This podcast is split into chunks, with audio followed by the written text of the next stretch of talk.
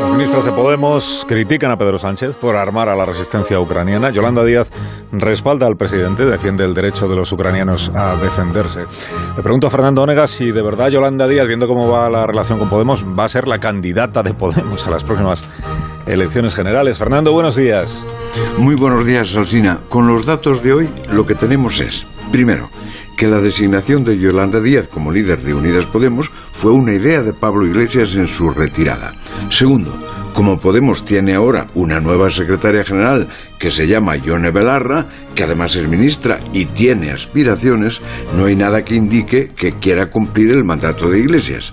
Tercero, las relaciones entre ambas ministras empezaron a ser distantes cuando la señora Díaz hizo un acto que parecía fundacional en Valencia y ni Belarra ni Irene Montero hicieron acto de presencia o no fueron invitadas. Cuarto, Muchos de los trabajos de exploración de Díaz se efectuaron a grupos que se han separado de Podemos, lo cual tampoco suscita demasiadas simpatías en sus restos. Quinto, yo tampoco sé si la señora Díaz quiere de verdad ser la candidata de UP.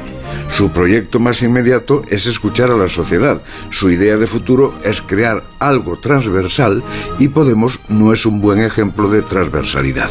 Sexto, la marca Yolanda Díaz es hoy mucho más potente que la marca de Unidas Podemos. Antes de Feijóo era la primera o la segunda preferida como presidenta. Podemos como partido es cuarta fuerza. Y séptimo, sumado todo, la incógnita continúa. Todo lo ocurrido y culminado en el tema guerra me hace ver a Díaz como candidata, pero en otra lista.